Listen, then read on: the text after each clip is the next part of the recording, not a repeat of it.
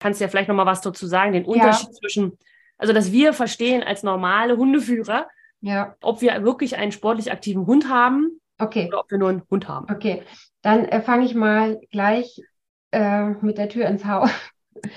Ich habe mal für ähm, äh, auch für einen Vortrag selber versucht herauszufinden, wie kann ich denn jetzt die Aktivität eines Hundes in meinen Energiebedarf mit einrechnen.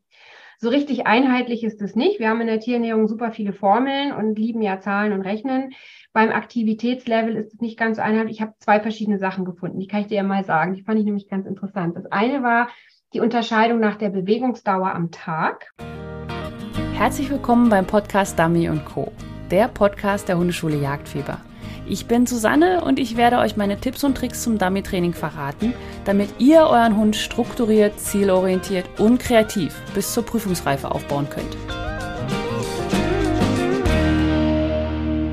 Herzlich willkommen beim Podcast Dummy Co. Ich bin Susanne von Hundeschule Jagdfieber und heute geht es um das Thema Ernährung bei Sporthunden. Ich weiß ja nicht, wie es bei dir so ist, aber ich finde das Thema immer wahnsinnig spannend und gleichzeitig total abschreckend. Ja, weil man ist so, ja, man weiß es nicht, oder? Es ist so am Anfang, wenn man das erste Mal einen Hund kriegt, denkt man, oh mein Gott, äh, alles richtig machen. Und als ich äh, mit Baiko war das alles gar nicht, gar kein Drama, weil ich damals Mika, Mika bekommen habe, der kam nach Hause und es ging gar nicht. Also Futter war ein großes Drama. Und ähm, ja, es ist immer so ein bisschen schwierig. Und wenn man sich auch in Foren oder auf Facebook, ich sag nur, ich füttere meinen Hund Pedigree, äh, unterhält, ist das immer gleich ein sehr emotional aufgeladenes Thema. Und ähm, ich möchte gerne eine Podcast-Episode machen, die nicht emotional aufgeladen ist, sondern entspannend wirkt. Ich möchte jetzt nicht so lange selber darüber reden, was man seinem Hund füttern sollte oder nicht, weil ich da auch gar keine richtige Expertise habe. Da bin ich einfach nur, ja, selbst gelernt mit ein paar Jahren Hundeerfahrung. Aber ich habe mir Dr. Julia Fritz eingeladen. Und zwar habe ich sie gefunden über ihr Navcheck-Blog. Und da hat sie ganz tolle Videos, also so ganz kurze Videos verlinkt und die fand ich alle super spannend und eben so kurz und knapp und auf den Punkt gebracht und die haben mir einfach so gut gefallen, dass ich dachte, okay, ich mache das Fass jetzt mal auf und hoffe, dass das alles gut geht, weil das Thema einfach wahnsinnig spannend ist und ich auch finde, dass die Fragen, die ich so hatte und die auch die Teams in meinem Team Jagdfieber hatten, sonst noch nicht so besprochen werden. Also es wird ja wahnsinnig viel darüber diskutiert, ob jetzt Trockenfutter oder Barfen oder ob man, na, wie heißt das, fasten, nicht fasten, einmal füttern, zweimal füttern, dreimal füttern, wenig füttern, mit Wasser füttern, ohne Wasser füttern, irgendwas dazu tun, ganz wichtig, ab welchem Alter was dazu tun und so weiter. Ja, diese Fragen haben wir auch teilweise angesprochen, aber es ging vor allem um solche Sachen wie, wann sollte man füttern, wenn man den Hund sportlich auslastet? Äh, muss man den Hund mehr füttern? Muss man äh, auf mehr achten? Was ist überhaupt ein sportlicher Hund? Ja, da durfte ich was lernen, super spannend.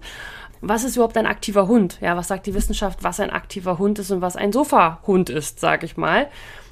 Und ich habe Julia die Fragen gestellt, die mir vorher von den Team Jagdfieber-Mitgliedern gestellt wurden, weil ich habe einfach mal einen Post aufgemacht in unserem Forum, was übrigens abseits von Facebook und jeglichem Instagram ist, ganz privat, ja, privat geführt, also unser eigener Server. Aber egal, ich schweife ab. Ich habe die Mitglieder einfach mal gefragt, ich möchte gerne einen Podcast machen, eine Episode über die Ernährung, vor allem speziell bei Sporthunden und bei Dummyhunden was sie denn da so für Fragen hätten, die sie sonst so noch nicht geklärt bekommen haben. Und da sind super spannende Fragen dabei gewesen. Wir konnten jetzt leider nicht alle beantworten in diesem Interview, was du gleich hörst, aber wir sind auf die, ja, ich sag mal, die wichtigsten Themen eingegangen. Und es war super, super spannend und es hat mir wahnsinnig viel Spaß gemacht, mit Julia zu reden. Noch ein kleiner Disclaimer. Es ist Ernährung. Hunde sind wahnsinnig individuell. Das ist genauso wie beim Training. Wenn man etwas hört irgendwo, muss man immer überlegen, passt das zu meinem Bauchgefühl? Passt das zu dem, was ich denke, meine fühle? Kann ich noch jemand anderen fragen, sag ich mal, der kompetent ist und nicht der Nachbar von nebenan, der irgendwas Neues herausgefunden hat? Sondern es geht in diesem Podcast darum, dass wir uns darüber unterhalten, dass ich ein bisschen Licht ins Dunkle bringen wollte und Julia hat mir dabei geholfen und dafür bin ich ihr sehr dankbar und jetzt geht es gleich ins Interview. Viel Spaß damit. Ja, hallo Julia, schön, dass du da bist in meinem Podcast. Ich freue mich riesig, dass wir es geschafft haben, einen Termin zu finden. Und ähm, ja, wie geht's dir denn so? Äh, vielen Dank erstmal, liebe Susanne, für die Einladung. Und ja, Terminfindung war eine die erste kleine Hürde. Mir geht's hervorragend bis auf meinen chronischen Husten, den man vielleicht ab und zu mal hört, der mich jetzt hier in der Frühjahreszeit erwischt hat, die zweite Erkältungswelle sozusagen. Da bin ich nicht drunter weggeschwommen. Aber ansonsten geht es mir hervorragend und ich freue mich sehr auf die Fragen und die Themen, die wir heute gemeinsam besprechen. Sehr gut, sehr gut, weil wir, ich habe einige Fragen bekommen. Also das Thema Ernährung ist ja immer so ein Ding. Und ich habe meine Team Jagdfieber-Leute gefragt und es explodierte an Fragen. Ja. Und deswegen habe ich mal so ein paar einzeln rausgesucht. Aber bevor wir direkt ins Thema gehen, stell dich doch einfach mal kurz vor, falls dich noch jemand nicht kennt, gerne auch mit Nachnamen. Aktuell bist du nur Julia. Und genau, wo man was von dir äh, hören und sehen und lesen kann. Genau, alles klar. Also ich bin Julia Fritz oder Dr. Julia Fritz, wenn du es ganz komplett haben willst. Ich habe promoviert auch in der Tierernährung.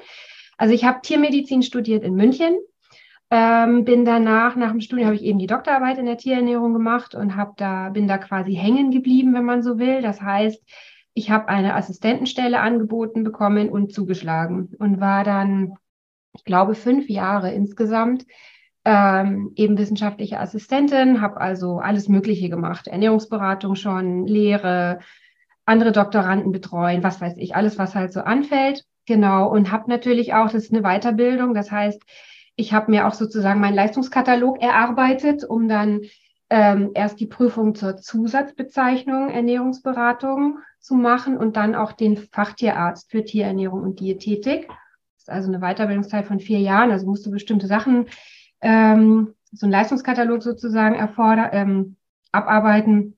Und dann kannst du die Prüfung machen und darfst dich dann so nennen. Also es ist sozusagen ein staatlich geprüfter Fachidiot, wenn du so möchtest. Und ich habe sogar noch eine weitere Prüfung gemacht. Ich habe auch so eine internationale Prüfung gemacht. Das ist nicht ganz so bekannt. Ähm, und das ist dieser European Diplomate heißt. Das gibt es auch für verschiedene ähm, Themen in der Themen, also innere Medizin, Kardiologie, Chirurgie, was weiß ich, und eben auch für Ernährung. Ähm, das habe ich auch noch gemacht. So, 2011 bin ich, habe ich die Uni verlassen, mich selbstständig gemacht mit meiner Ernährungsberatungspraxis. Napfcheck heißt die. Ähm, das mache ich eben seitdem äh, jeden Tag immer wieder gerne aufs Neue, tatsächlich. Manchmal fasziniert, dass es mir immer noch so viel Spaß macht, aber es ist einfach ein cooles Thema und es kommen immer wieder neue Fragen und es ist einfach ich habe Glück gehabt, ich habe das Richtige gefunden, sagen wir es mal so. Und ich habe mittlerweile auch tatsächlich mehrere Tierärzte, die bei mir mitarbeiten. Also wir sind jetzt sogar ein mehrköpfiges Team, was noch mal mehr Spaß macht, zumal wir auch alle unterschiedliche Backgrounds haben. Also total cool. Genau. Und als allerletzten Punkt vielleicht noch zu erwähnen, ich weiß nicht, ob das interessant ist, aber ich habe aus dieser zunächst beratenden Tätigkeit für andere äh, irgendwann das auch zu meinem, für mich selber genutzt, meine Kreativität ein bisschen ausgelebt und auch eigene Produkte entwickelt, weil ich halt jeden Tag natürlich auch sehe, hm, was fehlten oder früher gab es auch nicht so viel Ergänzungen wie heute. Ja, also ist der Wahnsinn. ist ja einfach nur noch irre. Und das habe ich aber auch gemacht. Das heißt, die eine oder andere Nahrungsergänzung biete ich auch an, die ich selber sozusagen kreiert habe, wenn man so will. Genau, das ist so das Portfolio, was ich so habe. Seminare, Vorträge, Podcasts, alles, was halt das Thema Ernährung erfordert, anbietet, wünscht. Hier. genau. Das rundum sorglos Paket. So ungefähr, genau. Ich hoffe, ich habe jetzt nicht zu viel erzählt ähm, oder jemand schon von vornherein gelangweilt, aber das ist so der, der Hintergrund des Ganzen. Genau. Nein, nein, nein, nein. Sowas finde ich ja zumindest immer super spannend, woher das dann so kommt. Wer, wer sich denn da mit der Susanne ja. überhaupt unterhält. okay, umso besser, weil umso besser. genau. Okay, dann lass uns mal einsteigen. Also mhm. ähm, eine Frage war, sollte man die Futtermenge an Trainingstagen erhöhen oder lieber konstant halten, insbesondere bei Hunden mit empfindlichen Magen? Mhm. Okay, gut, interessante Frage. Also da muss man zuerst mal schauen. Wir haben ja, ähm, also es ist klar, die Energiemenge, die du dem Körper zufügst, sollte möglichst sich mit dem decken, was der Körper auch an Energie verbraucht. Denn dann resultiert am Ende des Tages ein perfektes oder ideales Körpergewicht. So ist ganz einfach. Es gilt für jede Spezies gleich. Zu viel Energie, Übergewicht, zu wenig, Gewichtsabnahme. Und das ist nichts, was sich jetzt innerhalb von einem Tag ändert. Leider, Ja, muss man ja fast selber sagen. Es wäre schön, wenn das so schnell gehen würde. Aber andererseits vielleicht auch so gut, weil sonst würden wir wahrscheinlich alle Weihnachten oder jetzt steht Ostern vor der Tür nicht überleben, weil wir innerhalb von kurzer Zeit wahrscheinlich platzen würden. Ja, das ist beim Tier ähnlich. Das heißt, man muss immer gucken. Ähm, letztlich würde ich immer empfehlen, dass man seinen Hund einmal im Monat wiegt und einfach schaut oder auch sonst am Geschirr. Manche merken es am Geschirr, je nachdem, wie sensibel man auch ein bisschen ist ähm, einfach überprüfen, ist das Gewicht meines Hundes konstant. Und wenn es zu wenig, wenn es runtergeht, muss man die Futtermenge erhöhen und umgekehrt. Das heißt, jetzt zu so einem einzelnen Trainingstag ist es jetzt nicht erforderlich. Also der Körper hat ja auch Reserven. Und wenn du jetzt äh, eine Sporteinheit hast, ist es auch nicht unbedingt so, dass du deine Energie aus dem nimmst, was du jetzt in deinem Magen liegen hast, ja, sondern das, was du halt im Körper an Reserven gespeichert hast. Ja, also es gibt ja in der Leber zum Beispiel die Glykogenspeicher, das ist das, was als allererstes angezapft wird. Das heißt, der Körper hinterlegt da bestimmte Stärkeverbindungen auf Reserve. Und wenn dann akut Energie gefordert ist, dann kann er die ganz schnell verbrennen und darüber Energie gewinnen. Wenn das ausgeschöpft ist, dann würde man an die Fettreserven gehen. Das heißt, du hast auch so ein bisschen Unterschied zwischen kurz, äh, wie beim Menschen auch, eine kurze Distanzleistung oder Ausdauerleistung. Das ist ja im, im Humanbereich auch immer, was weiß ich, die so und so viel Pulskontrolle, um in dem was weiß ich was für Bereich zu sein. Das steckt so ein bisschen dahinter, dass du halt unterschiedliche Energiereserven hast.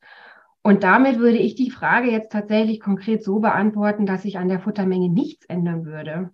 Äh, und auch nicht an dem Tag, weil, ne, wie auch schon angedeutet, wenn der Hund dann empfindlich ist und dann hat er noch mehr im Magen oder es ist, es ist ungewöhnt. Also ich sage auch immer gerne, der Darm mag Langeweile. Also so eine konstante, gleichmäßige Fütterung ist im Zweifel besser.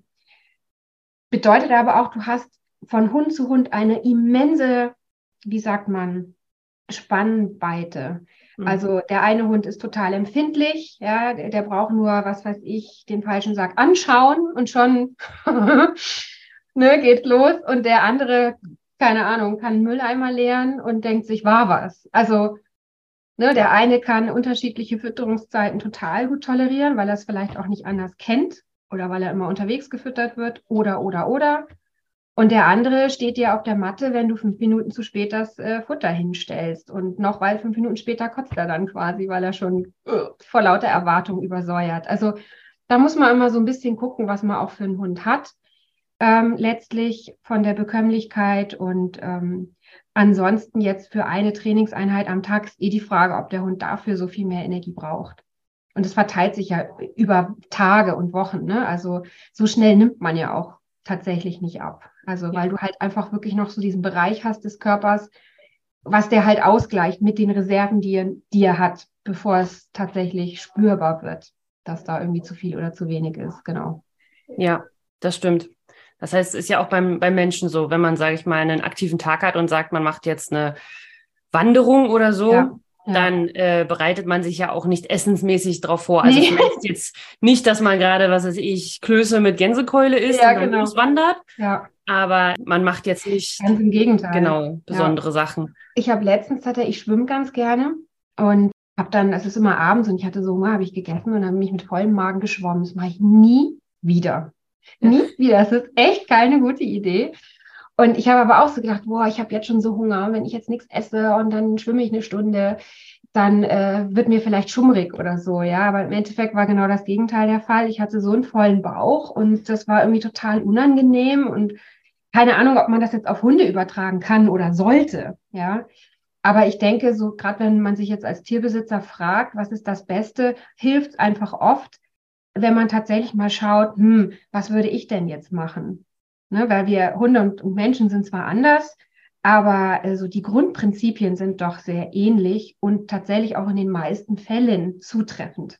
Also da äh, hat man viele Chancen, das, die richtige Entscheidung dann zu treffen, ja. sozusagen. Ja. Dass man auch einfach mal sein Bauchgefühl folgt und denkt jetzt. Ja, absolut. Das ist ja interessanterweise teilweise wie so ähm, als fehlt da so eine Verbindung. Ja, also äh, manchmal hat man so Kopfentscheidungen oder auch, äh, ich meine, Werbung, ich weiß nicht, ob wir auf solche Themen noch kommen, was man manchmal für absurde Dinge liest. Ich immer denke, ja, übertrag das mal auf den Menschen, was das bedeuten würde. Und dann ist es total lächerlich.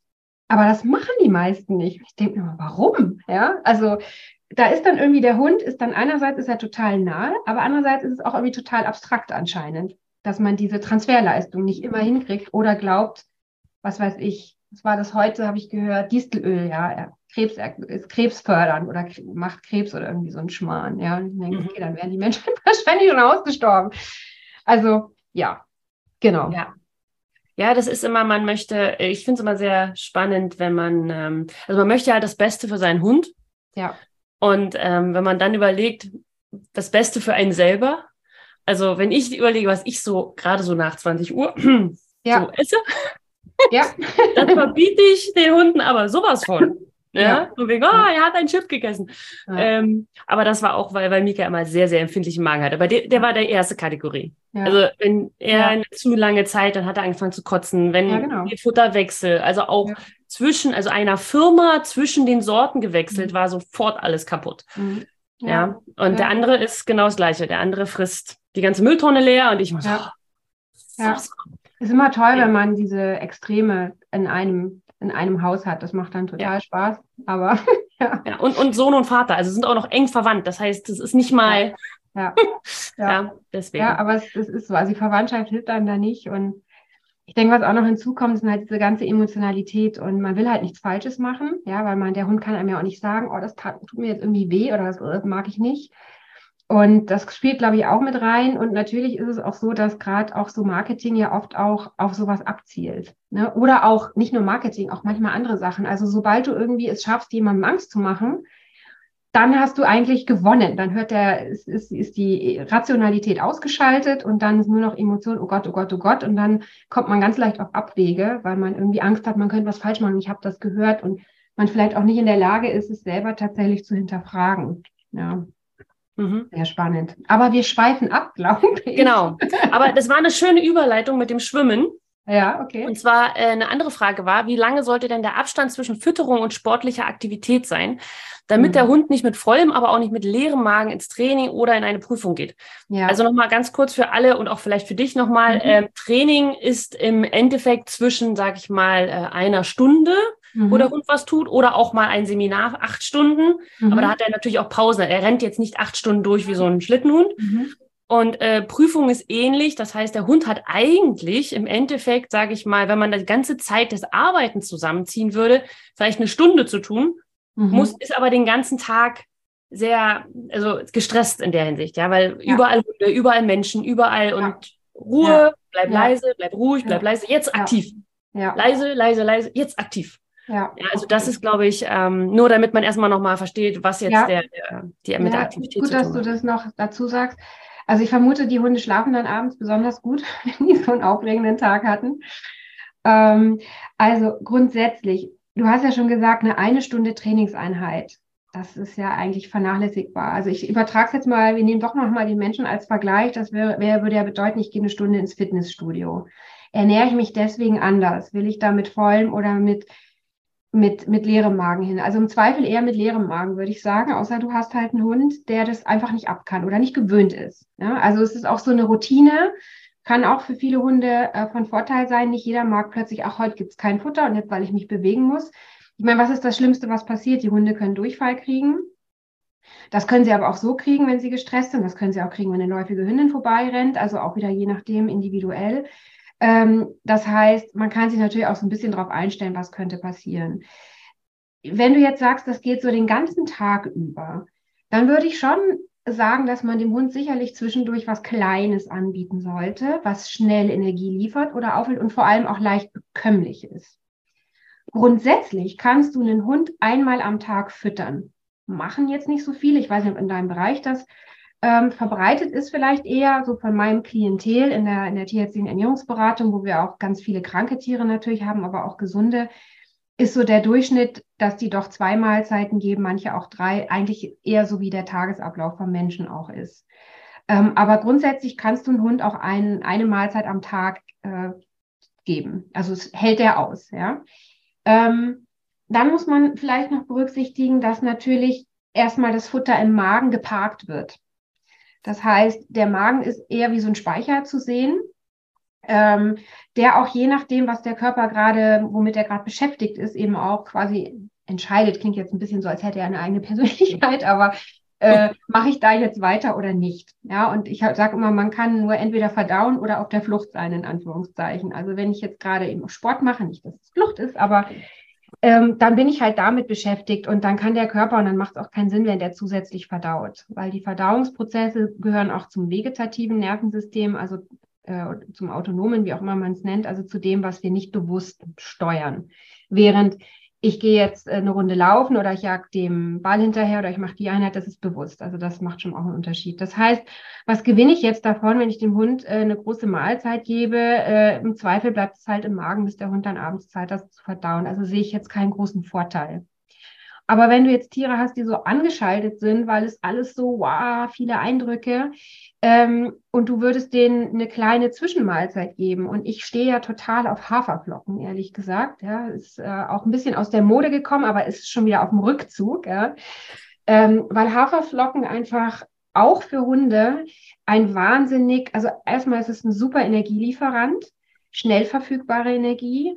Die meisten Hunde würden die auch nur ein bisschen eingeweicht äh, gut, also die kannst du auch so schon gut verdauen. Du musst die nicht noch tausendmal kochen, jetzt im Gegensatz zu anderen stärkereichen Futtermitteln. Lecker sind sie auch, also die Akzeptanz ist sehr gut und du kannst auch noch alles Mögliche mit reinrühren. Banane, ja, wäre ja auch äh, ein super sportliches ähm, Leckerli oder Zwischenmahlzeit, weil du hast leicht verdauliche, schnell verfügbare Kohlenhydrate das, was du eigentlich zum kurzfristigen Aufladen, ich habe ja vorhin die Glykogenspeicher in der Leber angesprochen, auch vielleicht als erstes benötigst. Mhm. Und du brauchst natürlich Glucose fürs Gehirn. Ja, das Gehirn braucht äh, den, oder verbrennt hauptsächlich äh, Glu Glucose als oder nutzt hauptsächlich Glucose als Energiequelle. Und das ist dann so, ich erkläre es auch immer den Kunden, wie, ich weiß nicht, bei uns in der Schule gab es immer noch Dextroenergen bei den Klausuren. Ne, also, dass du dir eben auch, oder ein Schokoriegel war, ja? Sehr gut. Fürs Protokoll, es wird gerade ein Dextroenergien in die Kamera gehalten. Genau. Schokolade ist hier schon weggefuttert, ja, aber also es gibt Gründe, warum wir auch vielleicht zu Süßigkeiten greifen, wenn wir irgendwie uns geistig ähm, anstrengen müssen, weil du da tatsächlich auch Energie für. Also das ist auch nicht zu unterschätzen. Und es gibt auch eine Studie, kennt sich die komplette Literatur, muss ich dazu sagen, aber ich kann mich an eine erinnern, wo auch Hunden im Training, wie war denn das? Ich glaube, die hatten eine verbesserte Impulskontrolle, wenn sie vor der Trainingseinheit eine kleine kohlenhydratreiche Mahlzeit bekommen haben.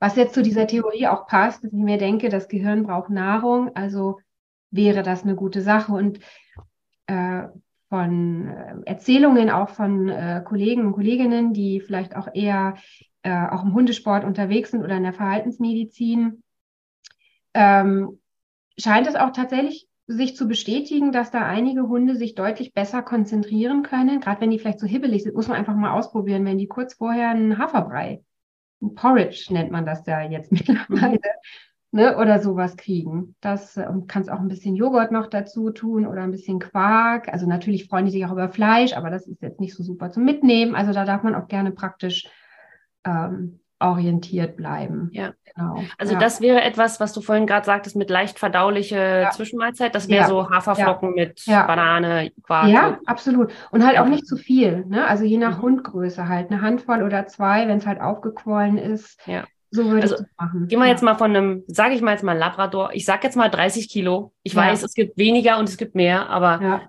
nur, nur so also ich würde jetzt eine Handvoll oder? Ich würde es, würde es jetzt tatsächlich vom Gefühl her sagen. Ich meine, da braucht man jetzt nicht zu berechnen, aber ich würde mal mit so einer Müslischale das wäre für mich so eine Portion, was ich so einem Hund zwischendurch geben würde. Das ist auch nicht zu viel, ist auch nicht so viel. Ich meine, der Hundemagen kann sich bis hinter den Rippenbogen ausdehnen, ja. Also da brauchen wir gar nicht irgendwie, äh, das ist nicht so, die haben ja keine Sättigung durch, durch die Ausdehnung des Magens, so wie wir Menschen und Katzen das haben.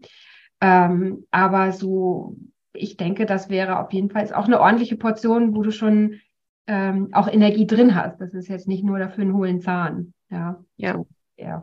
Aber das wäre jetzt, ähm, um nochmal kurz zur Frage wegen dem Abstand zur Fütterung. Ähm, also du meinst ja jetzt, wenn, wenn man jetzt sagt, diese Prüfung hat, den ganzen Tag, der Hund so angestrengt ist, sollte man ihm dann morgens was geben? Oder, also ich sag mal, gehen wir mal von einem Hund aus, der morgens sonst was bekommt. Weil wenn der nur abends bekommt, dann würde sich für mich jetzt nicht die, also das hatten wir ja schon vorher geklärt. Ja. Das heißt, nur für einen Trainingstag, einen Working-Test-Tag oder für eine Prüfung ja. oder so, würde ich, würde man jetzt nicht das Futter umstellen. Nee, auf keinen Würde ihn Fall. mehr durcheinander bringen als, ja. als helfen. Aber wenn man jetzt einen Hund hat, der normalerweise morgens und abends eine Portion bekommt und dann fährt man ja zur Prüfung meistens ja. 4 Uhr morgens, weil man da um 8 Uhr antreten muss. Ja. Ähm, sollte man da dem Hund, also gibt es da irgendwie so eine, wie so eine Schwimmregel? ja, also es gibt keine Faustregel in dem Sinne. Spontan würde ich sagen, weißt du, weil die Hunde, wenn sie es gewöhnt sind, würde ich ihnen was geben. Allein wegen der Gewohnheit. Ich würde ihnen nicht die normale Mahlzeit geben, aber ein bisschen was. Also zum einen, weil man kann, man sieht doch, dass sehr viele Hunde darauf eingestellt sind. Funktioniert bei mir auch. 11 Uhr, ich brauche nicht auf die Uhr gucken, kriege ich Hunger. Ja, also, und nur wenn ich hier im Büro sitze, wobei zu Hause weiß ich gar nicht, ob da auch. Aber, und dann kommt der Körper, geht sozusagen in eine Erwartungshaltung und dann passiert aber nichts. Mhm. Und das könnte auch kontraproduktiv sein. Also allein deswegen würde ich es schon nicht machen. Ähm, hängt natürlich dann auch wieder vom Hund drauf an, ob man das, wie sich das auch, aber ich würde auf jeden Fall eine kleine Mahlzeit geben und dann tatsächlich testen, ob der Hund damit gut über den Tag kommt. Und dann kann man ihm ja am Abend, äh, man kann ihn auch ruhig mal einen Tag knapp füttern. Das macht gar nichts, ja, wenn du mal eher etwas weniger. Aber ich würde trotzdem schauen, dass du diese Gewohnheit nicht komplett lässt. Ich meine, es gibt Leute, die fasten ihre Hunde einen Tag in der Woche. Ob man das jetzt gut oder schlecht finden möchte, sei dahingesagt. Ich würde es nie von Haus aus empfehlen, aber auch das gibt es. Also das heißt, unterm Strich ist es irgendwo auch eine Frage der Gewohnheit und des Tieres. Ähm, wenn du mir mein Frühstück wegnimmst, dann schaffe ich es hier nicht bis ins Büro. Da liege ich schon unterwegs irgendwo auf dem Bürgersteig und äh, komme nicht weiter, weil ich so Unterzucker kriege. Ja, also ähm, insofern, ich hoffe, ja. Oder ja, nee, weiß, wie würdest du es denn machen? Jetzt, ich frage jetzt einfach mal zurück ja, genau. so aus deiner genau. Erfahrung. Ähm, weil äh, mit Mika, also der ist ja leider nicht mehr, aber äh, Mika hatte ja so einen super sensiblen Magen. Und ähm, genau das hat man ja dann immer so im Kopf, so von wegen, ja, ist das jetzt zu viel, ist das zu wenig? Ich habe es im Endeffekt so gemacht, weil, also wirklich, wenn man morgens losfährt und ich sage mal, um vier Uhr meine Hunde zu füttern, die werden, also das wäre so, vier mhm. Uhr werden sie ja sonst nie gefüttert. Ja. Deswegen habe ich sie einfach immer reingepackt ins Auto. Ja. Und ähm, weil, wenn ich angekommen bin, weil ich auch immer dachte, wegen dem Fahren, weißt du, ja. voll Magen ja, fahren und so, ja, dann fangen sie an zu kotzen und sowas alles. Ähm, haben sie zum Glück noch nie gemacht, aber ich habe immer gedacht, das ist einfach kein guter Start. Ja. Und äh, dann bin ich im Gelände angekommen, habe den Hund gefüttert, ganz normal, also habe weniger gefüttert, so wie du auch, ich glaube die Hälfte oder so. Ja, so genau. Und ähm, dann bin ich sowieso immer in dem Gelände, also nicht im Gelände, an alle in Prüfungen ja. niemals durchs Gelände, sondern nur dran vorbei, ja, mhm. angeleint, hm? und durfte okay. nie wieder irgendwo starten. Ähm, und dann einfach wirklich eine große Runde, also eine große Runde, sondern also nicht nur zehn Minuten Pipi machen, mhm. sondern wirklich eine halbe, dreiviertel Stunde, Stunde, also Stunde so einplanen, dass man da vorher gehen kann, damit der Hund wirklich nochmal erstmal sich die Beine strecken. Ja. Und ähm, halt auch nochmal lösen kann. Genau. Und auch so ein bisschen mehr als nur ja, ja. so habe ich das dann immer gemacht. Ja. Und weil wenn ich halt eine Mahlzeit mal weggelassen habe, dann fing also bei Mika sofort das Kotzen an. Ja. Das war einfach irgendwie dieses Gewöhnungsding. Ja. Und ähm, ja, genau, also das ist so, ja, äh, es ist immer wieder spannend, wenn man anfängt, einen Hund zu haben, Mhm. Da macht man sich wahnsinnig viele Gedanken, wie mhm. beim ersten Kind. Ja, da mhm. gibt es ja auch so wahnsinnig viele schöne Instagram-Videos. Beim ersten Kind, Schnuller fällt runter, ja, ja. desinfizieren und abkochen und einen, ja, ja. neuen kaufen. Und dann das dritte Kind, einmal ablecken ja. rein. Also man, man wird entspannter. Es ist lustig, dass du es gerade sagst, auch gerade mit dem Autofahren, ne? weil ähm, ich habe eins meiner Kinder wird schlecht beim Autofahren.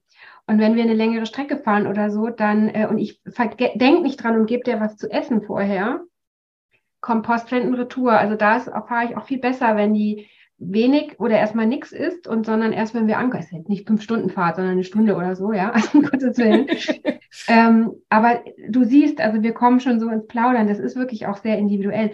Was mir gerade noch eingefallen ist, man kann das Ganze ja auch ein bisschen äh, leichter machen, sage ich jetzt mal. Also wenn wir uns jetzt darauf geeinigt haben, der Hund soll was fressen, nicht die ganze Mahlzeit, ist das ja mal das eine. Die andere Frage ist, soll der was anderes kriegen oder soll ich irgendwas ändern? Und wenn man jetzt zum Beispiel einen Hund hat, der es gewöhnt ist, Trockenfutter zu bekommen, könnte man das ja schon mal einweichen. Mhm. Am Abend vorher oder bevor um 4 Uhr morgens, wenn du losfährst, weichst es ein, bis du ankommst, dann ist es schon mal ein Stück aufgequollen und im Magen letztlich muss das ja fließfähig gemacht werden. Und ähm, wenn der Hund das Trockenfutter jetzt so inhaliert, dann muss, dann wird er danach natürlich was trinken, dann wird es im Magen sozusagen sich langsam aber sicher aufsaugen und und ähm, aufquillen und so weiter. Und das könntest du natürlich im Vorfeld schon machen, sodass dann das auch wiederum, ich will jetzt nicht sagen leicht verdaulich, aber es ändert sich nichts an der Verdaulichkeit, aber an der Konsistenz. Und die Konsistenz ist auch entscheidend dafür, wie schnell etwas den Magen verlässt oder auch nicht. Und dann hat er trotzdem was im Magen, er hat trotzdem seine gewohnten ganzen Enzyme, was weiß ich, die ganzen Laufgänge, die da losgehen. Ähm, aber es ist halt etwas leichter bekömmlich. Ja, so wie wenn, also, ja, wie, wie wenn man jetzt auch, keine Ahnung, äh, in, wenn man jetzt selber Sport macht oder so in der Früh, würdest du ja auch was essen, aber vielleicht tatsächlich dann auch so ein Bananenhaferbrei und nicht irgendwie, was weiß ich, Spiegelei mit Speck oder keine Ahnung, was ist so. Waffeln. Waffeln mit Ahornsirup isst man hier. Ja, genau, das ist doch sowas in der Art. Waffeln könnte man dem Hund wäre auch nicht schlecht eigentlich, tatsächlich. Ja. ja. aber nicht die Waffeln hier. Hier ist Buttermilch, Waffeln mit Zucker und also so. die, die darfst okay. du nicht, die muss alles selber machen hier. So. Ah, okay, okay, okay. Und kriegt man als Europäer immer, ähm, ja, Zuckerschock. Ähm, Verstehe. Genau, nee, aber das mit dem Einweichen mache ich auch auf jeden Fall einfach auch, weil meine Hunde sonst nicht genug Wasser trinken, gefühlt. Ja. Die können gar nicht so viel trinken, wie sie sonst. Also ich mache halt Trockenfutter, Wasser rein ja. und dann trinken sie das auf, weil sie ja. sonst nicht ans Futter rankommen. Und ja, ja ja. Das ist ja immer so eine Geschichte. Aber äh, genau, jetzt nochmal eine, eine, ich weiß nicht, ich habe keine Ahnung, ob du das beantworten kannst. Mhm. Ähm, versuch es mal nicht auf Dummy-Training prüfungsmäßig, sondern nur so auf Verdauungsgang-Geschichte. Ja. Also, wenn ein Hund gerne macht, wenn er frei läuft. Ja. Bringt es was, wenn man ihn, sage ich mal, in einem bestimmten Abstand füttert, sodass er das nicht tut? Also ich sage mal, rein mathematisch gesehen, du fütterst ja. deinen Hund ja. Welcher Zeitraum muss vergehen, bis der Hund nicht mehr kackern kann? Bis wann muss es hinten wieder rauskommen? genau. Wenn der Darm leer ist. Haha. Was er nie ist. ja. Also du hast äh, im Schnitt von vorne, also von vorne bis hinten dauert das so ein bis zwei Tage. Also der Darm ist eigentlich immer voll. Und äh, du hast auch, äh, auch da wieder äh, so gewisse Gewöhnungseffekte halt auch, ne? Dass einfach die Hunde, also ist auch mal die Frage, ist das an irgendwelche Reize geknüpft? Ähm, ne, wenn der Hund jetzt weiß, okay, ich gehe da spazieren, ich habe da so und so lange Zeit, dann löst er sich, weil er das immer macht, dann wird er das da wahrscheinlich auch machen. So, wenn es natürlich alles ganz aufgeregt ist, dann wird er es vielleicht unterlassen. Ne, das ist dann die Frage, wie stark oder wie, wie der Hund dann letztlich wieder ist. Ähm, es ist oft so, dass die Futteraufnahme sozusagen wie so ein Knopfdruck ist für Kotabsatz, irgendwann in der Folge, halt je nachdem, wann die Hunde dann Zeit haben. Ähm, ich sehe das schon oft, dass so Hunde, also die Anzahl des Kotabsatzes oft mit der Anzahl der Mahlzeiten korreliert. Ich habe das jetzt nicht wissenschaftlich und statistisch ausgewertet. Das ist jetzt eine reine Beobachtung, die ich mir auch einbilden kann, keine Frage. Ähm, aber das ist so mein Eindruck. Also ich denke, da gibt es schon auch Zusammenhänge. Ich meine, ist klar, letztlich der Darm ist ein Rohr, langes Rohr und du stopfst vorne was rein, dann muss irgendwie Platz geschaffen werden. Also dass du da ähm, so eine, so eine ähm, Anregung der Peristaltik letztlich auch hast, was dann letztlich dann auch dazu führt, dass ähm, dann das Signal kommt, so jetzt. Ob du das jetzt so gezielt steuern kannst, muss man, boah, ich weiß es nicht, habe ich noch, nicht, noch nie ausprobiert, ehrlich gesagt. Ähm, ich denke, das ist auch wieder so ein bisschen eine Typenfrage. Ich meine, der Hund wird ist ja auch das Gleiche, wenn der gerade abgelenkt ist oder er muss eine Prüfung machen, dann würde man eigentlich erwarten, er verkneift es sich sozusagen. Außer er kann nicht. Ja, nee, das ist eher das andere Problem, dass ähm, so. der Hund ist ja, sage ich mal, acht Stunden auf der Prüfung ja. und darf nicht von der Leine. Ja. Sondern er muss immer an einer kurzen Leine, also ich mache auch eine lange Leine, aber ja. die meisten lassen den Hund noch an einer kurzen Leine und dann ist der Hund die ganze Zeit, oh Gott, oh Gott, oh Gott. Und dann wird er losgelassen und soll seine Aufgabe erledigen und dann Ach darf er frei laufen. Er darf rennen, er muss was suchen. Und mhm. während des Suchen und des Laufens, das ist so, ich stelle mir das so vor, also man fängt dann so an, wieder aktiv zu werden. Der Körper mhm. ist nicht so ähm, mhm. eingegrenzt, weil er kann sich ja viel weniger bewegen als sonst. Mhm. Plötzlich darf der Hund laufen mhm. und aus diesem Laufen wird dann, oh, ich muss mal. Ich vermute, also ich kann es dir nicht äh, genau beantworten tatsächlich. Ähm, ich wüsste auch nicht, ob man das irgendwie nachlesen kann. Ähm, aber ich, ich denke, am, am sichersten wäre tatsächlich zu versuchen, dass der Hund sich dann vorher löst, wenn man so einen Kandidaten hat. Dass der einfach sein Geschäft schon erledigt hat, weil es ist ja jetzt auch nicht so, dass du oder dass der Hund jedes Mal, dadurch, dass er jetzt plötzlich losrennen darf, ich meine, es ist, der wird seine, manche Hunde machen einmal am Tag, manche zweimal, dreimal, je nachdem. Und das wird er irgendwie loswerden müssen. Und wenn du ihm diese Gelegenheit sozusagen nimmst, dann wird er die, dann wird der Druck halt immer höher im wahrsten Sinne. Und dann ist es ihm dann auch zweitrangig, ob er jetzt gerade eigentlich eine Aufgabe machen soll. Ja. Ich glaube, davon muss man es abhängig machen. Ja.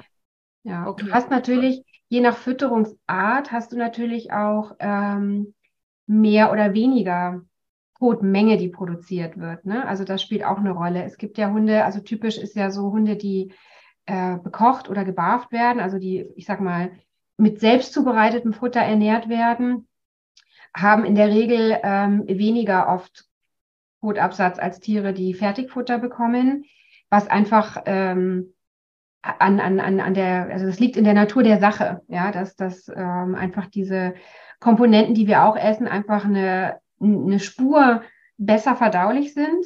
Aber was ganz interessant ist, wenn du die Verdaulichkeit eines Futters um nur 10% verbesserst, 10% ist gar nichts, dann reduziert sich die Kotmenge um die Hälfte. Also das ist ganz faszinierend. Deswegen gibt es auch wahnsinnig große Unterschiede, auch von Hersteller zu Hersteller. Wenn du nur ein paar Mühe drehst, macht mhm. sich das halt gleich bemerkbar. Das heißt, das spielt natürlich auch noch so ein bisschen damit rein. Oder wenn Hunde jetzt sehr viel Ballaststoffe kriegen, hättest ja. du auch ein höheres Kotvolumen. Genau. Ja. Ja. Aber das passiert ja auch, sowas passiert ja, sage ich mal, nicht in der Prüfung, sondern das nee. merkt man ja im Alltag. Ja. Okay, also wenn man da ein Problem hat, dann könnte man ja da mal gucken, ob man da ein bisschen, ich sag mal, weniger Kotproduktion. Man äh, könnte versuchen, da wenn es wirklich ein richtiges Problem wäre, könnte man natürlich versuchen, ob man zwei, drei Tage vorher äh, ein bisschen was anderes füttert, wobei Futterumstellung ja auch immer so, ne? Also kannst du ja, sagen, auch Durchfall. Ja.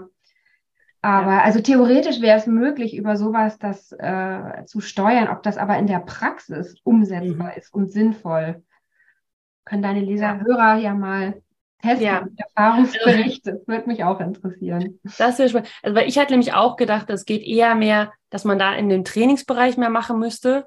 Also zum Beispiel, dass man dem Hund also beibringt, an der Leine zu machen. Ganz viele Hunde verkneifen die sich das. Das, ja, also da bin ich sofort bei dir. Ja, voll. Wenn der das nicht kennt, also wenn der die Leine losbraucht, dann wäre das natürlich die allerbeste Maßnahme, ihm das beizubringen auf irgendein Kommando, dass du jetzt, jetzt in dieser Situation mit der Leine das machen darfst und solltest. Das wäre natürlich das zielführendste überhaupt, auf jeden Fall. Weil ja. das andere wirst du nicht steuern können. Weil ja. äh, es ist auch so, wenn sozusagen im, im Darm so ein bestimmter Abschnitt überschritten ist, dann wird es auch irgendwann mal dringend. Ja. Kommt Zeit tolle Themen, über die wir sprechen. Hunde sind immer wieder schön. Ja, genau. Äh, man, man redet irgendwie die ganze Zeit immer nur über, naja, die Hinterlassenschaften. Ja, genau, genau. Der, der muss immer der Perfekte, wenn ich mir mal, egal. Nein, dann oh, hör auf, ey, das ist ja, Ich meine, das ist ja das Kriterium, das Qualitätskriterium eines Futters ist ja letztlich, wie der Haufen aussieht. Also wir haben ja Kataloge, wir kriegen so viele Codebilder zugeschickt. Glaubst du nicht? Ja, das ist faszinierend. Genau. Ja. ja, das ist das Einzige, was man wirklich in Anführungsstrichen und wirklich in der Hand hat, um, ja, um irgendwas einschätzen zu können. Ja, das stimmt. Okay, aber jetzt verlassen wir mal äh, mhm. äh, die, diese Region. Ja, bitte. Und ähm, du hattest ja schon was von Haferflocken erzählt. Und ähm, ich weiß jetzt gar nicht, ob wir das sozusagen mal überspringen können, weil wir das einfach schon abgehandelt haben. Weil ähm, die Frage war, ob man zum Beispiel bestimmte Zusätze Sinn machen, äh, wie Haferflocken, Quark, Leinöl für sportlich mhm. aktive Hunde mhm. und auch wegen Knochen, Gelenken, Junghundezeit und diese ganzen Geschichten. Also ob mhm. man ob ein, Sta man weiß gar nicht, wie man sagen soll, ein Standardhund ist, ein Hund im Dummy-Training ist ja auch ein Standardhund. Ja, ja, hatten wir kurz vorher noch mal, kannst du ja vielleicht noch mal was dazu sagen, den Unterschied ja. zwischen, also dass wir verstehen als normale Hundeführer, ja. ob wir wirklich einen sportlich aktiven Hund haben okay. oder ob wir nur einen Hund haben. Okay, dann äh, fange ich mal gleich äh, mit der Tür ins Haus. Ich habe mal für ähm, äh, auch für einen Vortrag selber versucht herauszufinden, wie kann ich denn jetzt die Aktivität eines Hundes in meinen Energiebedarf mit einrechnen. So richtig einheitlich ist es nicht. Wir haben in der Tierernährung super viele Formeln und lieben ja Zahlen und Rechnen. Beim Aktivitätslevel ist es nicht ganz einheitlich. Ich habe zwei verschiedene Sachen gefunden, die kann ich dir ja mal sagen. Die fand ich nämlich ganz interessant. Das eine war die Unterscheidung nach der Bewegungsdauer am Tag. Und da ist alles, was unter einer Stunde ist, niedrig. Alles, was zwischen ein und drei Stunden ist, mittel. Und erst ab drei Stunden, drei bis sechs Bewegung wohlgemerkt. Nicht, ich gehe draußen spazieren, wäre hoch. Das andere war Einteilung nach zurückgelegter Distanz am Tag. Das fand ich noch spannender. Da ist alles unter zwei Kilometern niedrig. Zwischen zwei und 20 Kilometern mittel. Okay. Genau. Okay, ab 20 hoch und ab 80 sehr hoch. Also 80 sind halt dann die, ne, die Schlittenhunde. Ähm, Hunde haben auch ein bisschen anderen Energieverbrauch wie wir. Die sind auch einfach durch ihren Körperbau, dass die auf vier Pfoten laufen, etwas anders äh, sozusagen aufgestellt wie wir Menschen. Das muss man auch sehen. Also das heißt, dass diese zusätzliche Aktivität, die man mit unseren Hunden erfährt, ist das Gefühl sehr viel, weil man selber sich halt viel mehr bewegt. Das ist ja auch das Schöne dran. Aber es ist für das, was Hunde eigentlich leisten können, ähm, doch eher wenig. Und wir haben natürlich jetzt bei den Fütterungsempfehlungen auf den Verpackungen, es ist vorgeschrieben, dass eine Fütterungsmenge angegeben sein muss. Aber es ist nicht vorgeschrieben, nach welcher Formel die berechnet werden muss. Das heißt, du hast von Hersteller zu Hersteller auch Unterschiede in den Empfehlungen. Man kommt also ums eigene Wiegen nicht drum rum, sind wir wieder bei der ersten Frage.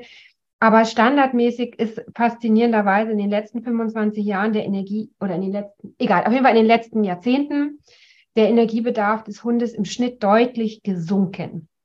Das sieht man auch an den ähm, Bedarfswerten und so weiter in der Literatur. Bei der Katze auch genau das Gleiche, passt auch zu unserer Lebensweise. Sind alle ein bisschen hat, fauler geworden. Ja, genau. Und die Hunde natürlich auch. Das heißt, ähm, das ist in, in der Regel nicht so viel, wie es einem vielleicht gefühlt erscheint. Genau. Ähm, jetzt habe ich, glaube ich, den Faden verloren. Kannst du mich noch mal ganz kurz abholen? Genau, das war das mit, äh, was überhaupt ein aktiver Hund ist. Also wenn ja. jetzt, sag ich mal, wenn man das jetzt mit diesen 20 Kilometern mal ja. nimmt. Ja, ja genau. also das finde ich, das ist eine schöne, mit der Zeit ist ja. immer so relativ, weil, aber Sitzen ist kein aktivi, also nee, genau. Sitzen, liegen, aber gleichzeitig, das ist ja dieser Unterschied zwischen, also sie sind körperlich nicht aktiv. Aber sie erleben ja sehr viel, weil sie hören viel, sie hören viele Menschen und so weiter. Also der, die, sie sind ja schon gestresst, aber jetzt nicht körperlich aktiv. Sozusagen, das war jetzt das, was du auch meintest mit der Körper, also der Kopf braucht äh, vor allem äh, viel Energie. Ähm, aber man muss jetzt nicht unbedingt in der, also ich sag mal, im gesamten Leben etwas ändern, weil der Hund einen Tag auf eine Prüfung geht. Nee, überhaupt nicht, gar nicht. Also auch also, mit Zusatzstoffen und so. Genau, also wir können fest, also es ist so, der Energiebedarf bestimmt die Futtermenge. Ja, und der Energiebedarf ist gerade bei Hunden sehr individuell, abhängig von verschiedenen Faktoren. Der größte Faktor ist tatsächlich die Aktivität. Ähm, das kann bewusst sein, also ein Hund, der jeden Tag Training macht oder was weiß ich, der Besitzer fährt mit dem Fahrrad zur Arbeit zehn Kilometer und der Hund läuft nebenher. Das sind sicherlich Kandidaten, die mehr brauchen, als auf der Verpackung steht. Oder auch Hunde, die äh, mit mehreren gehalten werden. Also allein auch die Interaktion zwischen zwei Hunden macht auch schon mal unheimlich viel aus. Auch Hunde, die sehr nervös sind, habe ich auch schon gesehen, oder so diese Terrier, diese permanent ah, ich bin hier, muss alles verteidigen, die brauchen auch in der Regel etwas mehr als der Durchschnitt. Und Durchschnitt wäre jetzt sozusagen meistens auch der Hund oder die Futtermenge, die du jetzt auf den Verpackungen angegeben hast. Dann spielt noch eine Rolle, ob das Tier kastriert ist oder nicht.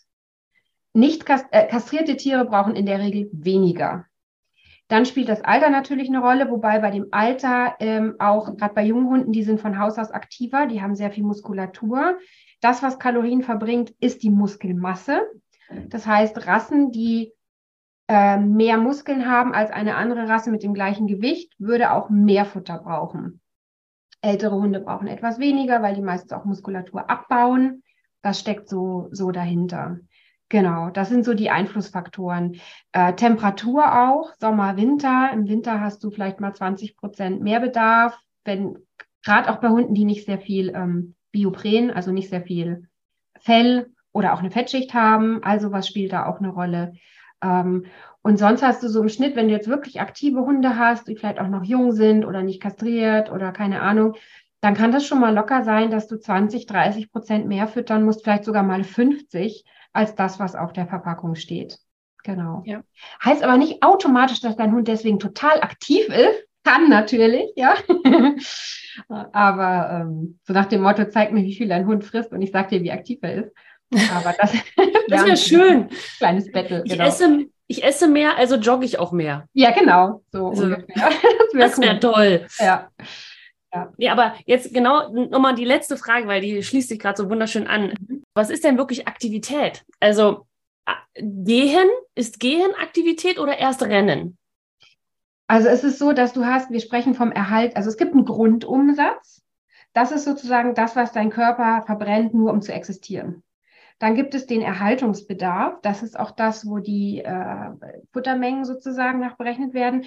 Das impliziert schon die normalen Dinge des Alltags. Also äh, ich, ich esse oder der Hund frisst. Äh, normale Bewegungen, sage ich jetzt mal, um von A nach B zu kommen, zum Schlafen, all diese Dinge. Das ist in diesem Erhaltungsbedarf mit drin. Ist der Und, Spaziergang in Anführungsstrichen auch drin? Also ich ja, sage mal jetzt eine Dreiviertelstunde im Block. Ja, in der Regel schon. Ja, in der Regel schon. Ich müsste tatsächlich äh, nach der, also es ist genau definiert. Ich müsste tatsächlich den Passus jetzt, ich habe ihn ja. nicht im Kopf. Aber ähm, also sinngemäß ist, sind so die, ja, die, das, das Normale, ne? Also wie du sagst, der Hund geht einmal um Block, das wäre da schon mit drin. Aber wenn du jetzt sagst, der Hund macht zehn Runden um Block, das ist dann nicht mehr so dieser Erhaltungsbedarf. Ja. So, dann gibt es noch diesen Leistungsbedarf da würden wir jetzt automatisch als Mensch implizieren, oh ja, das ist, wenn ich jetzt Leistungssportler bin. Das ist aber nicht damit gemeint. In der Tierernährung redet man da eher, also es ist eine Leistung zum Beispiel, äh, eine Trächtigkeit oder Wachstum ist eine Leistung, weil der Körper ja was aufbaut. Und für diesen zusätzlichen Aufbau an Körpergewebe, sei es für einen selbst beim Welpen oder in der Trächtigkeit oder Laktation, die Milchbildung, Wahnsinn. Also da kommt ein Hund dann an den Tour de France-Fahrer ran mit 6000 Kalorien, gerne. Ja, ja das, das, das kenne ich, kann ich bestätigen, auch mit Babykring. Ja, das äh, ja, da kann man auch, essen, genau. was man will. Ja, ja, fast. Genau. Aber ja, absolut. Und das heißt, das eine, was wir uns äh, eben klar machen müssen, ist, dass der Energiebedarf bestimmt, wie viel Futter ein Tier frisst. Und also die Futtermenge. So. Und in der Regel bekommen Hunde ja eine ausgewogene Ration, also ausgewogen im Sinne der Nährstoffgehalte. Fertigfutter ist ja bereits so zusammengestellt, dass da jeder einzelne Nährstoff ausreichend gedeckt wird. Das ist ein Riesenunterschied zur Humanernährung. Das haben wir bei uns nämlich nicht mit Fertigfutter in Anführungszeichen. Das heißt, dass der Nährstoffbedarf gedeckt ist bei einem Alleinfutter. Und wenn der Hund jetzt mehr Futter braucht, weil er aktiver ist, kriegt er automatisch auch mehr Nährstoffe. Bräuchte er theoretisch gar nicht unbedingt, denn nur für Aktivität braucht der Körper des Hundes nicht extra Nährstoffe. Gefühlt würde man immer sagen, wow, da muss ich noch mehr und dies und jenes. Man kann natürlich jetzt überlegen, okay, ein Hund, der total viel Sport macht, vielleicht braucht er mehr Magnesium oder vielleicht profitiert der von einer Extragabe Magnesium. Ähnlich wie beim Menschen, ja, dass du das, was über den normalen Erhaltungsbedarf hinaus vielleicht gebraucht werden könnte, so. Es schadet dann auch nicht. In den meisten Fällen schadet es nicht, wenn du was extra geben würdest. Die Frage ist halt, ob es notwendig ist. Denn normalerweise ist gerade über die Alleinfuttermittel, die ja doch im Großteil letztlich doch den Hunden gefüttert werden, ähm, eine ausreichende oder über ein ausreichendes Maß hinaus sogar ähm, gegebene Nährstoffversorgung äh, vorhanden.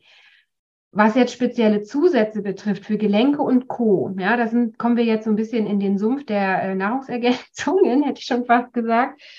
Ähm, also bei vielen Dingen, gerade auch Gelenkspräparate, ist mir nicht bekannt, dass es eine prophylaktische Wirkung hat, aber durchaus eine therapeutische Wirkung haben kann.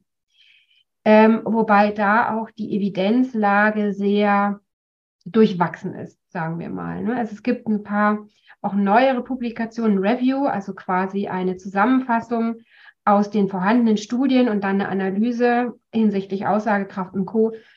Und da ist nicht wahnsinnig viel rausgekommen als das, was man schon wusste, nämlich dass Omega-3-Fettsäuren besonders hilfreich sind bei chronischen Entzündungen jetzt. Ne? Sind wir jetzt auch nicht beim Sporthund, aber wenn du jetzt Gelenksprobleme hast, Arthrose, Arthritis, dann hat das tatsächlich einen, äh, einen guten therapeutischen Effekt, einer, wenn du es in einer ausreichenden Menge gibst.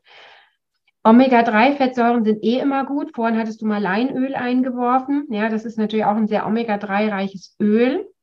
Allerdings, ähm, es gibt verschiedene Omega-3-Fettsäuren und das, was jetzt therapeutisch im Sinne eines Entzündungsprozesses wirkt, ist nicht die Fettsäure, die im Leinöl drin ist, sondern die, die im Fisch- oder Algenöl drin ist, also DHA und EPA, also in erster Linie DHA. Das ist das, was du bräuchtest.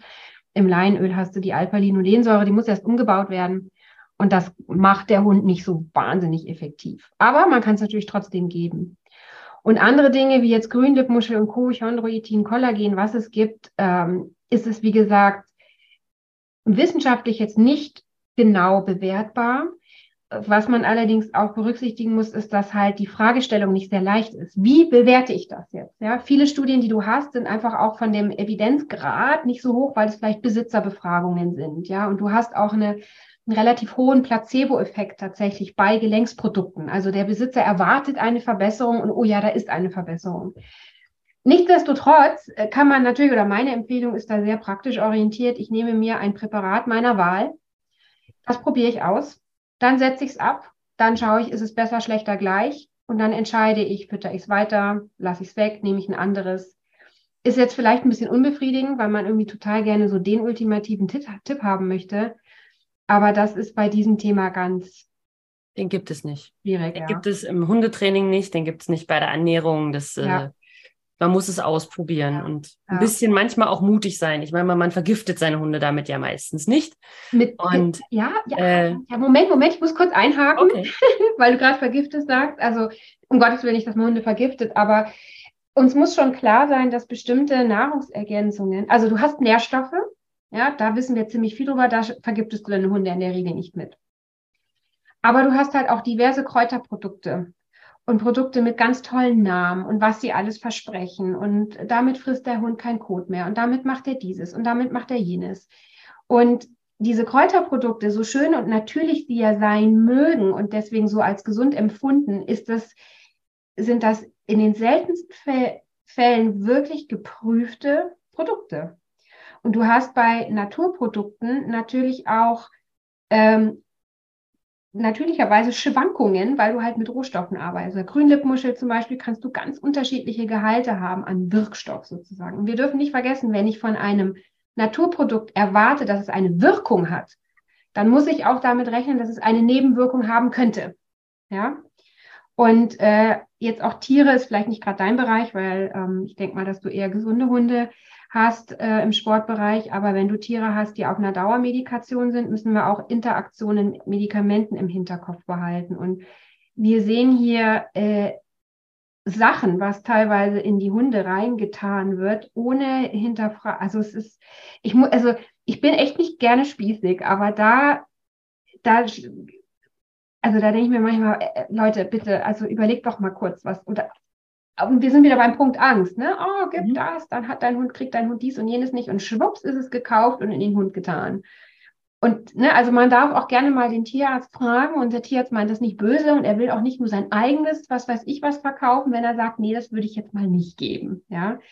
Also im Zweifel würde ich da schon auch ähm, Mediziner wirklich zu Rate ziehen. Aber ansonsten, ja, mit B-Komplexen und Co. kannst du jetzt einen Hund ja. auf jeden Fall nicht umbringen, Gottes Willen.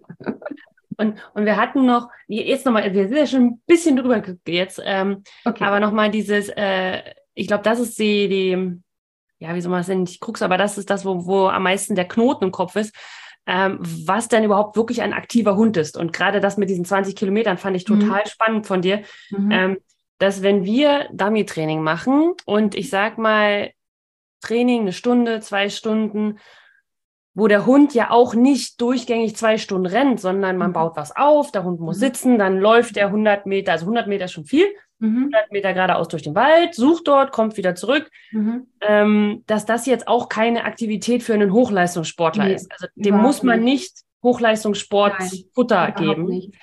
Und ähm, also es gibt schon Prüfungen, also ich zum Beispiel habe mit Mika damals oder ähm, mit Indy auch Prüfungen gemacht, die dann in Schweden liefen und die sind am Stück.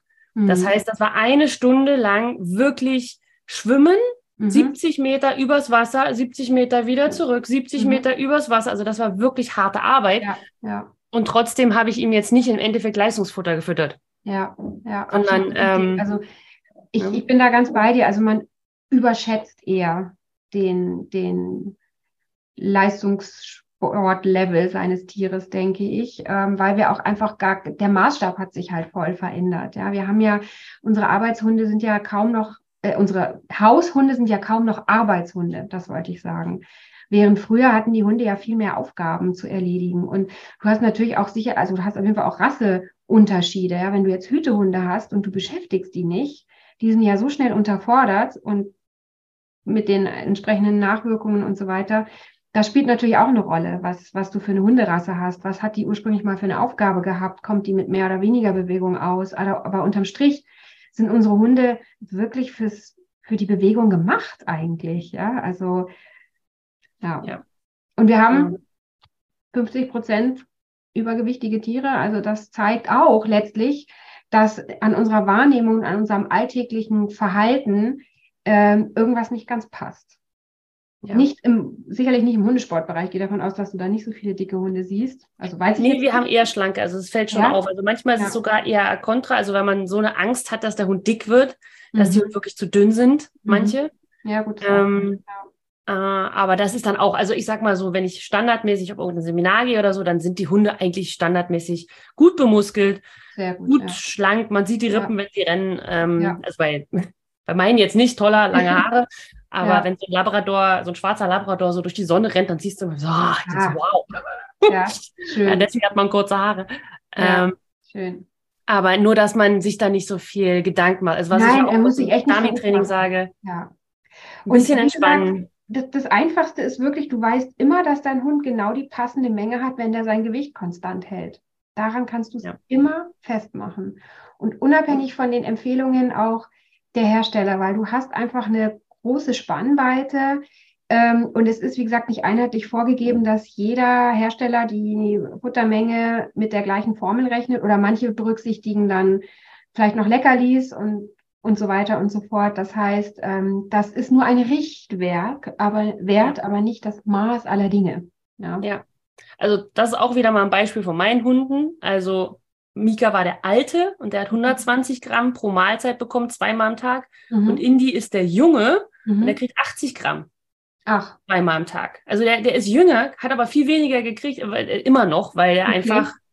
Spannend. Er setzt halt an ohne Ende, obwohl er der junge Hund ist und mhm. äh, auch Muskeln und so weiter hat und auch sportlich mhm. aktiver ja. war als ja. Mika dann. Ja. Und das ist der gleiche Sack. Ja, witzig. Ja. Leicht also das, sozusagen. Ja. ja, und auch noch genetisch verwandt, weil Sohn und Vater. Also es ist. Ähm, ja. Also du hast die komplette halt Palette daheim, um zu sehen, wie stark die individuellen Unterschiede sind. Traumhaft. Genau. Ja. Genau das. In, in allen Belangen. Charakter, Ernährung, ja. Magen-Darm-System, alles. Hervorragend. Ja. ja. Okay.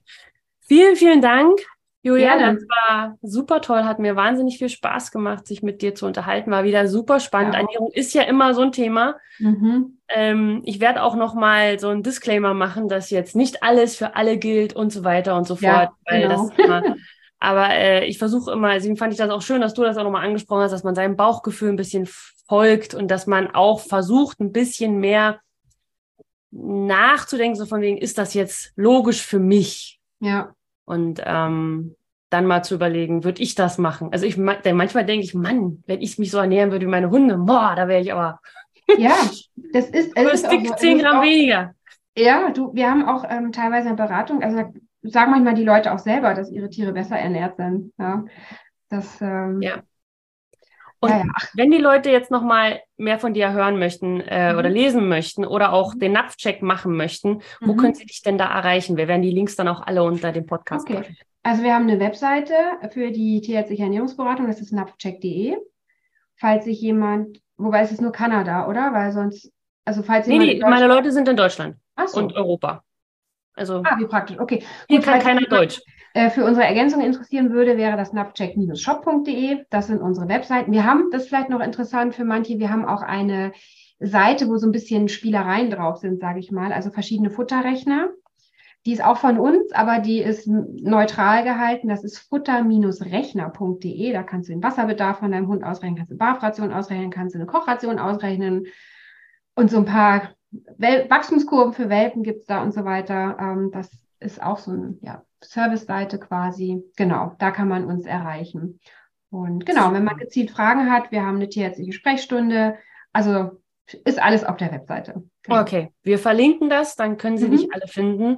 Gerne. Und dann äh, vielen, vielen Dank, dass du mit dabei warst und äh, vielleicht sprechen wir ja nochmal miteinander. Könnte passieren. Hat auf jeden Fall sehr viel Spaß gemacht und ich hoffe für deine Zuhörer, dass sie was mitnehmen und ähm, genau. Okay, so. na dann. Tschüss. Bis dann. Mach's gut. Ja, und jetzt sind wir auch schon wieder zurück. Ich bin wieder alleine, Julia ist wieder zu Hause. Und ja, ich fand das super spannend und wenn es dir auch gefallen hat, dann melde dich doch einfach mal unter hallo@hundeschule-jagdfieber.de und schreib uns, was dir da so hängen geblieben ist oder was du was vielleicht was Neues gelernt hast. Ich habe auf jeden Fall was Neues gelernt. Und ja, jetzt gibt es aber natürlich auch wieder eine Trainingsaufgabe für die kostenlose Trainingsgruppe Dummy und Co. Und natürlich hat die diesmal nicht Julia gemacht, weil sie kann ja, hat ja kein Dummy, also ja. Nur weil man was mit der Ernährung zu tun hat, muss man ja nicht unbedingt Dummy-Aufgaben machen können. Deswegen habe ich mir eine ausgedacht. Und da wir ja viel darüber gesprochen haben, dass der Hund halt auch mal auf einer Prüfung läuft und auch mal viel machen muss und mal aktiv sein muss, habe ich einfach mal eine Aufgabe herausgesucht, die ich damals mit Mika auf einem Working-Test gemacht habe. Und wenn du die Aufgabe haben möchtest, dann melde dich einfach an in der äh, kostenlosen Trainingsgruppe Dami und Co. unter www.hundeschule-jagdfieber.de slash Trainingsgruppe. Und ja, dann kriegst du jeden Freitag E-Mails von mir mit Infos zu den Kursen, die ich so habe, zu den Aufgaben, die es jedes Mal gibt, zu den Podcast-Episoden. Also zu jeder Podcast-Episode gibt es immer eine Trainingsaufgabe. Und so hat man sozusagen jede zwei Wochen eine neue Trainingsaufgabe, damit ihr dran bleibt, damit es auch immer mal lustig wird und auch damit man vielleicht, sag ich mal, wenn man selber nicht so der kreative Mensch ist, einfach immer mal wieder einen Anstupser bekommt. So könnte man es auch machen. Ne? Okay, also das dazu. Es hat mir wahnsinnig viel Spaß gemacht und für alle im Team Jagdfieber gibt es noch eine kleine Überraschung. Und zwar ist es so, dass die Julia äh, gesagt hat, ja, zu meiner Anfrage. Und zwar, dass ihr auch einmal live ins Team Jagdfieber kommt zu einer Live-Veranstaltung und ihr könnt ihr da sozusagen direkt Fragen stellen zur Ernährung und ja, mit ihr zusammen Spaß haben. Ich bin auch da, ich werde das Ganze leiten. Und jetzt ist es ja Anfang Juni und Ende Juni wird es dann stattfinden. Und ihr kriegt natürlich alles per E-Mail geschickt. Keine Bange, alles ganz entspannt sehen. Ich schicke euch alle Infos. Und bis dahin wünsche ich allen im Team Jagdfieber oder auch nicht im Team Jagdfieber viel Spaß mit euren Hunden. Wir hören voneinander, gleicher Zeit, gleicher Ort. Bis dann.